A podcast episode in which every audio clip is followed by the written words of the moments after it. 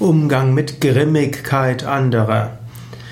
Grimmigkeit drückt so eine gewisse Grimm aus. Grimm ist eine gewisse Entschlossenheit, gleichzeitig eine gewisse Kälte.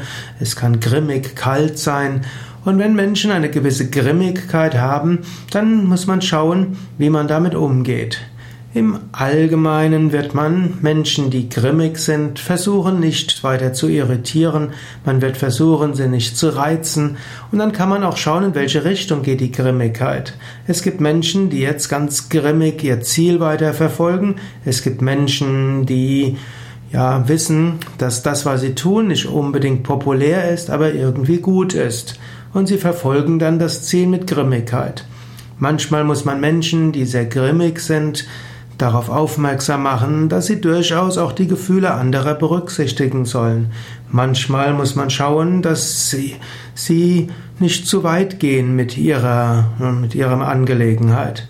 Und manchmal wird man sie unterstützen müssen.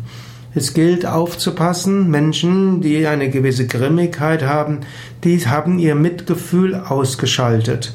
Und dann müsste man schauen, ob man die Seite derjenigen ergreifen muss, die jetzt vielleicht nicht berücksichtigt werden.